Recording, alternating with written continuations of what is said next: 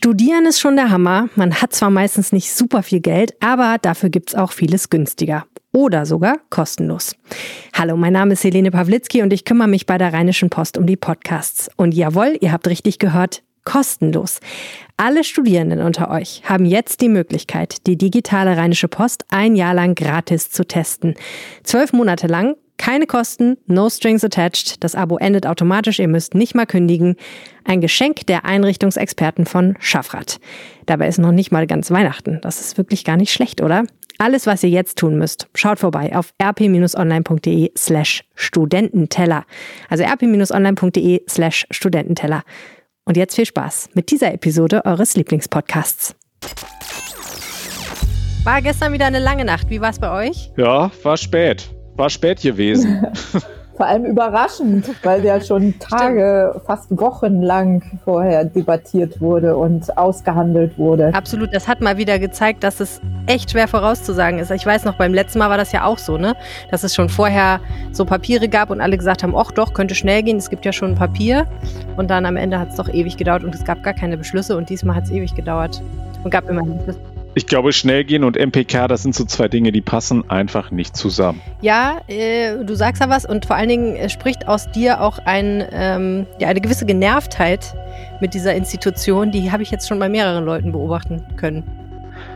Naja, also ich, ist, ich finde, es ist ja schon richtig und ich finde, man sieht auch an der Debatte, die dann am Donnerstag früh im Landtag stattgefunden hat, dass ähm, das sagen wir mal, an den Beschlüssen selbst wird nicht rumgekrittelt und Herr Kuchati war gerade für seine Verhältnisse sehr zahm, als er das nochmal bewertet hat und hat gesagt, wir tragen diese Beschlüsse jetzt auch alle mit. Muss er ja auch, weil da ja auch relativ viele SPD-Ministerpräsidenten da auch mit, mit äh, am Tisch saßen. Ähm, aber ähm, äh, es gibt natürlich, und darauf spielst du ja auch so ein bisschen an, diesen wachsenden Unmut darüber, dass die Parlamente außen vor gelassen werden und dass sich äh, die 16 Regierungschefs der Länder und die Kanzlerin da zusammensetzen und halt eben das weitere Vorgehen abkaspern und dann auf dem Verordnungsweg uns vorlegen und sagen, friss mhm. oder stirb. Und dass es immer so lange dauert, ist natürlich für alle Journalisten ärgerlich. Naja. Man starrt immer auf diese schöne blaue Wand im Bundeskanzleramt und denkt sich, Herr, lass doch endlich mal die Kanzlerin und Herrn Müller und Herrn Söder da auftreten. Absolut. Worüber reden wir denn heute im Ländersache-Podcast? Ich schätze mal genau darüber. Gibt es noch ein anderes Thema? Bitte, please. Lass, Herr, gibt noch ein anderes Thema. Ja, also ähm, eingeschult werden müssen Kinder ja immer. Also auch das normale Leben geht weiter. Deswegen können wir einmal sprechen über eine Debatte im Landtag zum Thema Einschulungsstichtag. Oh ja, das ist spannend, wenn es sich auch auf nächsten Sommer bezieht. Okay, dann würde ich sagen, wir starten. Rheinische Post. Ländersache. Der Podcast aus dem NRW-Landtag. Herzlich willkommen zum Ländersache Podcast, wie immer mit Helene Pawlitzki und Kirsten Bialdiga und Max Plück. Hallo. Hallo, schön, dass ihr da seid. Wer uns was sagen möchte, kann das tun unter ländersache-post.de und wer uns einen großen Gefallen tun möchte, der empfiehlt diesen Podcast weiter, entweder persönlich an sein Umfeld oder bei Social Media oder einfach über eine Bewertung im iTunes App Store. Also in der Apple Podcasts App, besser gesagt, dort ein paar Sterne und ein paar Sätze hinterlassen. Das hilft uns sehr, denn das führt dazu, dass Apple uns weiterempfiehlt und das ist natürlich auch ganz schön. Okay, also ja, wir kommen am Thema Corona nicht vorbei. Ähm, die Ministerpräsidentenkonferenz gestern äh, war dann doch eher eine zähe Veranstaltung und ich fand es bemerkenswert, dass sowohl Angela Merkel als auch Armin Laschet, fand ich, ziemlich fertig aussahen, als sie dann schließlich vor die Kameras traten. Man sah ihnen die Erschöpfung ein bisschen an, oder? Ja, die haben aber jetzt, also das liegt so ein bisschen daran, dass natürlich auch in den Tagen vorher schon immer lange Sitzungen stattgefunden haben, genau zu dem Thema. Und ähm, es gab eine Vorbesprechung am Morgen in der, in der Runde der Ministerpräsidenten und dann wurde hinterher dann nochmal sieben Stunden getagt. Also wer danach noch äh, wie aus dem Ei gepellt aussieht, dem würde ich sagen Respekt. Der hat äh, sich gut konserviert und äh, ist offensichtlich äh, künstlich ordentlich ausgestattet. Aber nein, also ich hatte da vollstes Verständnis dafür, dass man nach sieben Stunden intensiven und so wie wir aus dem Kreise der ähm, Verhandlungsteilnehmer hören, auch sehr teilweise sehr hitzig geführten Gesprächen ähm, dass, dass man da dann einfach auch ein bisschen fertig aussieht. Ich finde, das ist völlig in Ordnung. Absolut. Und dazu kommt ja noch, dass das eine virtuelle Konferenz war. Und ich glaube, jeder, der schon mal in so einer Zoom-Konferenz über mehrere Stunden saß, der weiß, das ist äh, ganz schön anstrengend. Ja, und ich glaube auch, dass das äh, dann nicht gutiert wird, wenn man dann die Kamera ausmacht. Also um mal vielleicht in der Nase zu bohren oder äh, sich einen Kaffee zu holen. Was aber einige gemacht äh, haben, das konnte man auf einigen Fernsehbildern sehen. Es waren nicht immer alle Kameras an. Ja, es ist aber natürlich sieben Stunden, also das ist auch ein Marathon, da ja. muss man auch mal aufs Klo gehen können. Also das muss drin sein und äh, ich, ich wage dann auch äh, die Prognose, dass äh, da auch die eine oder andere Zigarettenpause gemacht worden ist. Wobei der Armin Laschet sitzt ja an seinem Schreibtisch und der äh, raucht auch in seinem Büro und ich glaube, da macht er das dann auch währenddessen. Der raucht, bei dir aber erfährt man immer so witzige aber, Sachen. aber ich glaube, es war auch ein äh, Problem, dass äh, wirklich jeder zu allem was sagen wollte. Also Also allen war klar, dass es eine entscheidende Sitzung ist und äh, wenn dann 16 Ministerpräsidenten zu 20 verschiedenen Fragestellungen was sagen und es dann so ins Detail geht, wie es ja auch zum Teil ging, und der eine dann noch über Kosten für Schulbusse streiten will, also irgendwann, glaube ich, ist dann, sind dann die Nerven auch äußerst angespannt. Ja, und äh, der bayerische Ministerpräsident Markus Söder hat sowas auch angedeutet. Ne? Der hat gesagt, ja, wir haben dann auch noch mal viele sehr detaillierte Beispiele aus den Ländern gehört. Und da habe ich gedacht, oh Gott, ich kann mir ungefähr vorstellen, wie das abgelaufen ist. Ich erzähle euch jetzt mal, wie wir das mit den Schulbussen in Rheinland-Pfalz machen. Ja, es sind ja wichtige Themen. Man soll nicht noch. Also keine Frage, es ist alles wichtig und ja. von großer Bedeutung. Und deswegen ist es auch gut, dass das lange diskutiert wird und, und auch nicht auf die leichte Schulter genommen wird. Das ist schon, das ist schon. Richtig. Absolut. Aber ich finde mal witzig auch nicht mal, sich diese menschlichen ja. Faktoren anzugucken. Ich weiß nicht, ob ihr jetzt neulich die Wiederholung von diesem Film gesehen habt, der sich mit der Flüchtlingskrise in Deutschland beschäftigt. Ich habe leider den Titel wieder vergessen, aber der basiert auf einem Buch des äh, Weltjournalisten Robin Alexander und äh, zeichnet halt ganz intensiv nach, wie das damals gewesen sein soll. Das ist ein bisschen gruselig sich anzugucken, weil die ja Darsteller genommen haben, die lebende echte Politiker, mit denen wir heute auch noch zu tun haben, verkörpern. Also Angela Merkel, Markus Söder, Horst Seehofer, Sigmar Gabriel, all diese Gestalten und viele mehr werden da halt dann von Schauspielern verkörpert, die das mal mehr und mal weniger lebensecht tun, wie ich finde. Und ich fand am Anfang war das ein bisschen ein perverses, voyeuristisches Ding, sich das anzugucken. Mich hat es ein wenig geschüttelt, muss ich sagen. Aber ähm, da nochmal so eine, ein Versuch zu sehen, sich dem Menschlichen dahinter so ein bisschen anzunähern. Was passiert da eigentlich hinter den Kulissen? Was bewegt die Leute eigentlich? Ne? Welche persönlichen Eitelkeiten, welche Grundsätze und Prinzipien, welche ne, der, der de Maizière ist krank die ganze Zeit und dem geht's nicht gut. Das spielt natürlich auch so ein bisschen eine Rolle. Also all das fand ich eigentlich nochmal ganz spannend, ohne dass ich jetzt denke, es war so. Und da finde ich immer noch mal spannend, sich das jetzt mal vor, wie das so wäre, wenn man sich jetzt siebenstündig äh, eine Dauerveranstaltung mit Schauspielern anschaut, die dann da um Schulbusse und um Quadratmeterzahlen in, in Einzelhandelsgeschäften Das Schirach-Stück schreibt sich von selbst, Max. Oh, großartig. Und nachher dürfen wir abstimmen. Das absolut, absolut. Was nehmt ihr denn jetzt mit aus dieser, diesen Beschlüssen? Also was äh, ist jetzt euer Eindruck? Ähm, was sind die Punkte, die euch da besonders überrascht oder ähm, haben oder die ihr für besonders wichtig wichtig haltet? Ich glaube, dass da noch an vielen Stellen ähm, noch weiter präzisiert werden muss und das werden wir in den kommenden Tagen erleben. Wir, das erste haben wir jetzt schon erlebt. Es gab ja die Ansage, dass äh, Hotels und Gaststätten auch weiterhin äh, geschlossen sein müssen, also Hotels geschlossen für touristische Zwecke. Äh, wer, wer jetzt auf Geschäftsreise ist, der kriegt natürlich ein Zimmer, das ist äh, weiterhin auch möglich.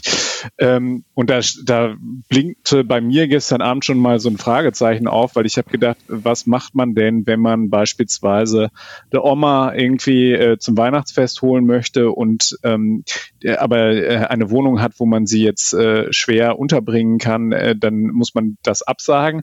Und da gibt es jetzt schon die erste Präzisierung vom Ministerpräsidenten, der gerade äh, im Landtag gesagt hat, nein, das wird nicht als touristische Übernachtung ge gewertet, dieser Familienbesuch zu Weihnachten.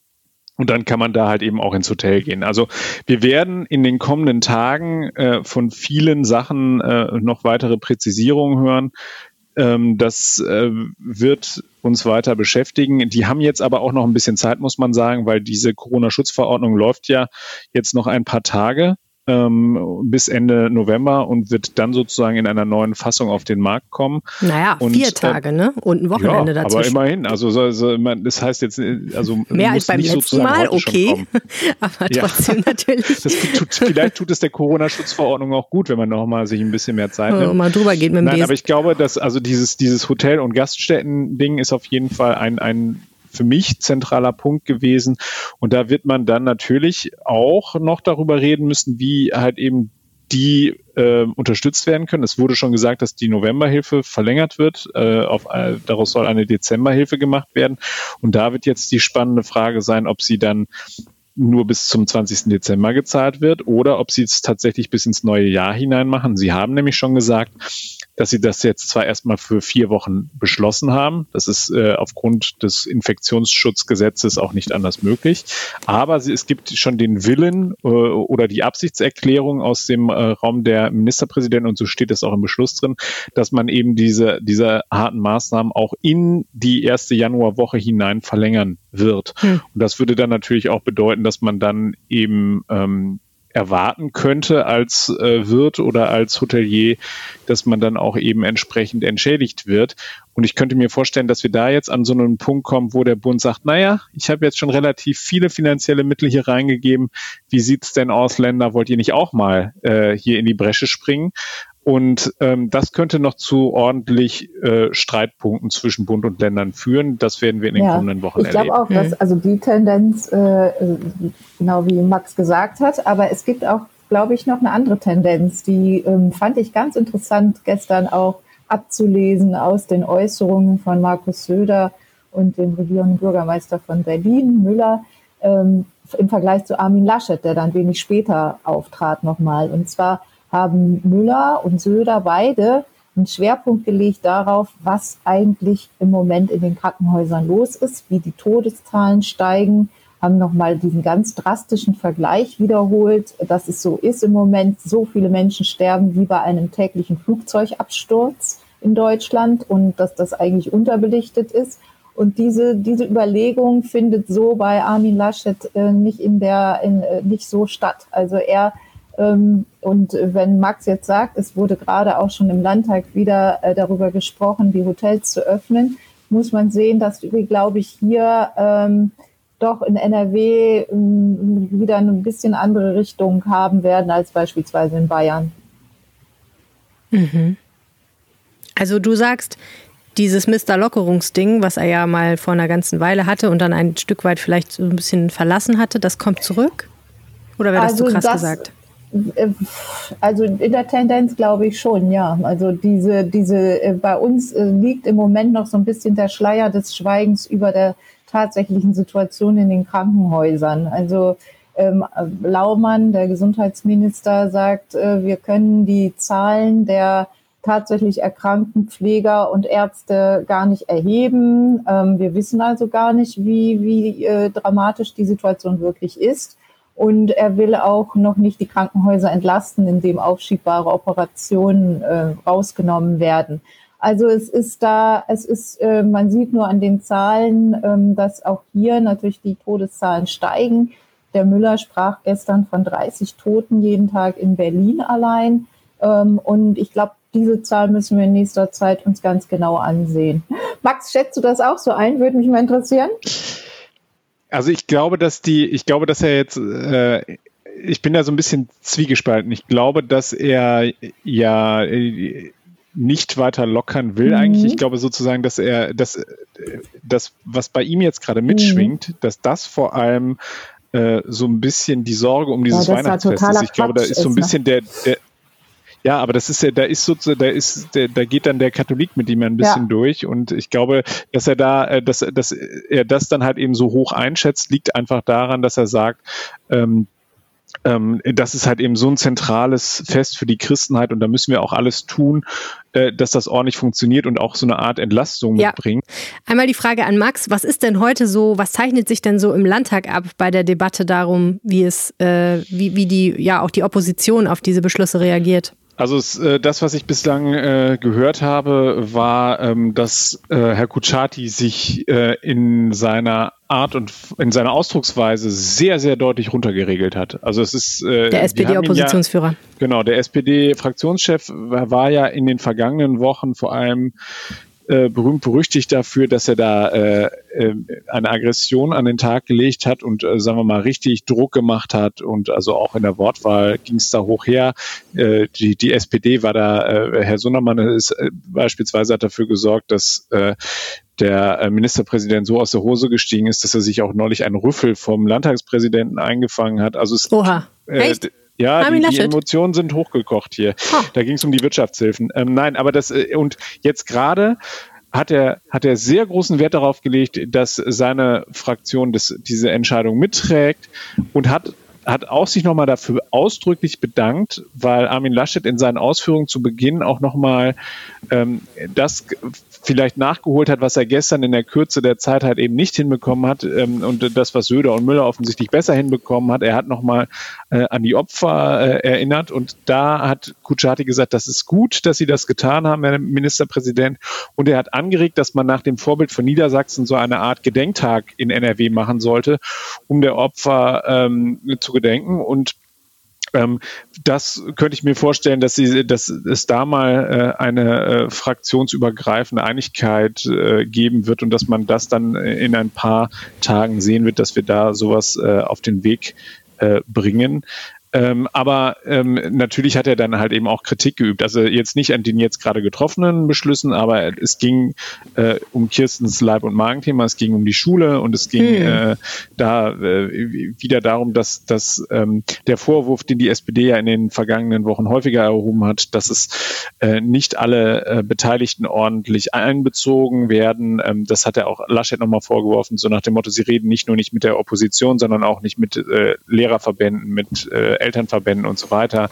Wir machen hier den Schulgipfel. Also da, er versucht da schon den politischen Punkt zu setzen. Mhm. Es ist jetzt nicht Na, so, dass den er, Refrain kennen wir natürlich schon. Ne? Ja, ne? genau, genau. Und okay. ähm, Insofern, ähm, das wird sicherlich heute noch eine lebhafte Debatte werden, weil einfach noch äh, vieles nicht wirklich klar ist, was da jetzt sozusagen ähm, aus diesen Beschlüssen folgt. Also da sind noch viele Dinge, die nachgeregelt werden müssen.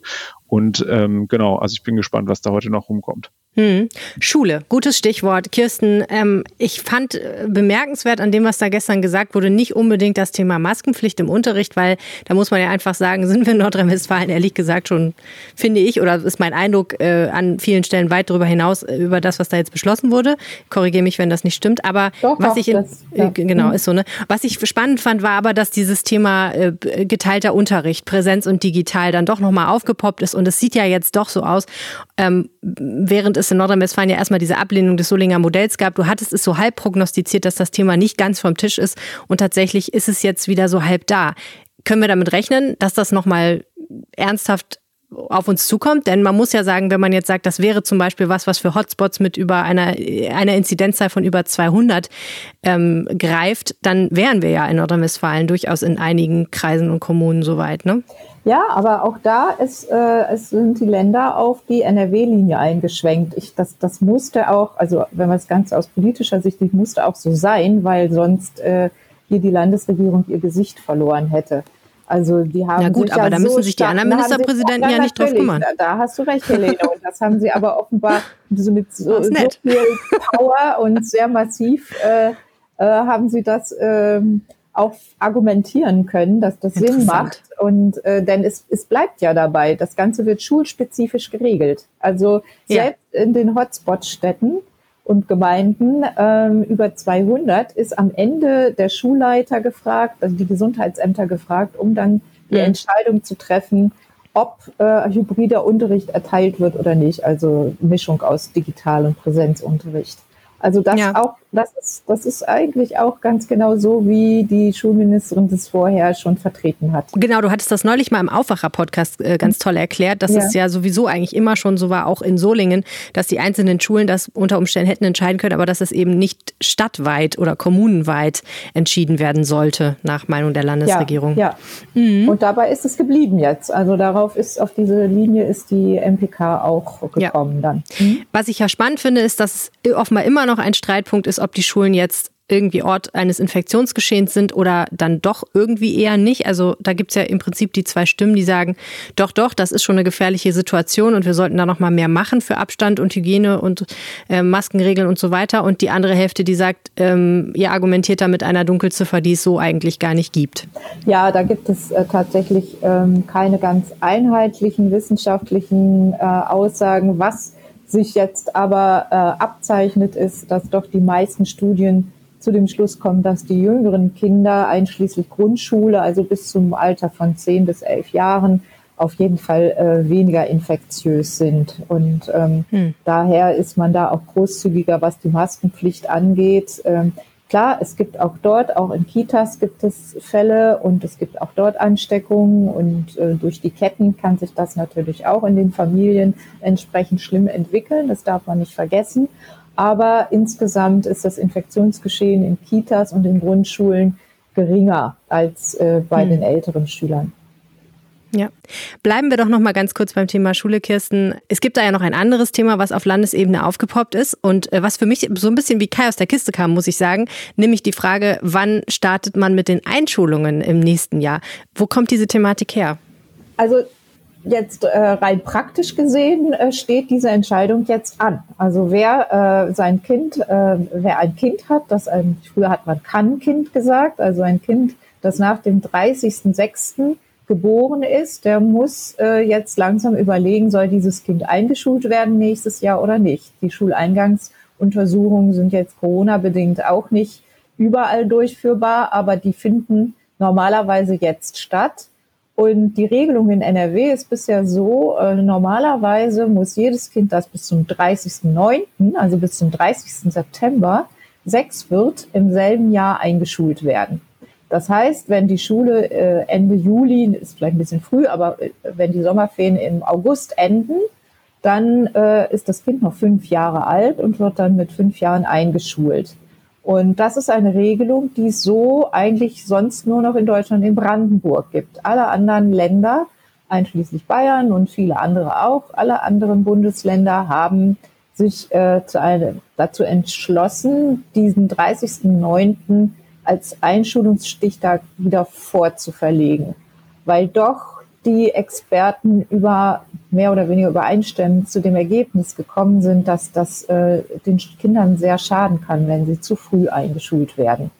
Mhm. Also lieber zu früh, äh, lieber zu spät als zu früh ja, sozusagen. Ja, ganz genau. Also es gibt da, mhm. ähm, also jetzt, um es nochmal auszuführen, in NRW hat die Schulministerin äh, eine Erleichterung in letzter Zeit äh, eingeführt. Das heißt, es ist jetzt leichter, ein ärztliches Attest zu bekommen, äh, wenn man das Kind zurückstellen will. Also wenn man sagen will, das Kind mhm. soll ein Jahr später eingeschult werden, geht man zum Schularzt, der stellt dann einen Antrag und dieser Antrag wird laut Schulministerium zu 95 Prozent auch positiv beschieden.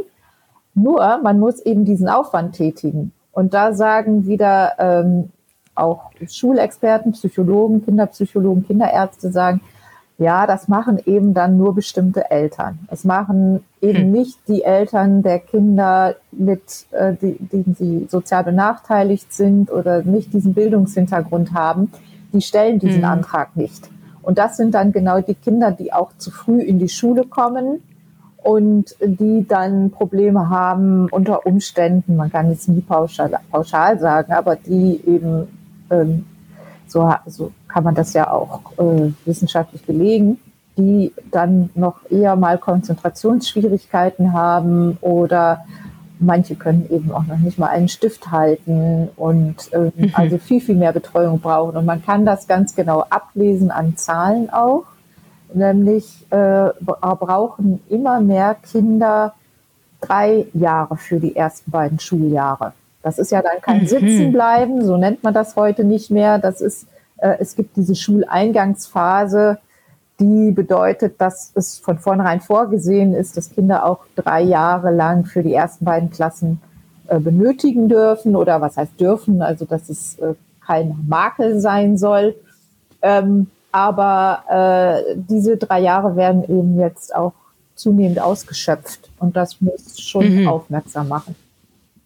Okay, und wie verläuft jetzt die politische Diskussion um diese Frage? Ja, politisch ist es so, dass die äh, Grünen-Fraktion dazu einen Antrag gestellt hat im Landtag, äh, der auch eingebracht wurde. Und es gab dazu eben eine Sachverständigenanhörung, eine Expertenanhörung, die sich nochmal mit dem Thema diese Woche beschäftigt hat und die eben dann zu den Ergebnissen auch gekommen ist. Und ähm, ja, jetzt ähm, muss das Schulministerium erwägen, ob das Sinn macht, äh, dann vielleicht zu einer klareren Regelung überzugehen. Die Grünen haben da eine Idee, die auch in anderen Bundesländern umgesetzt ist. Die sagen, wir könnten ja statt eines Stichtags einen Korridor festlegen. Das heißt, Kinder, die zwischen dem 30.06. und dem 30.09. geboren sind, ähm, da könnten dann die Eltern überlegen, ob sie die einschulen wollen oder nicht. Aber das sollen dann eben die Eltern auch entscheiden dürfen, ohne weiteren Gang zum Arzt oder behördlichen Aufwand. Mhm. Das ist die Idee.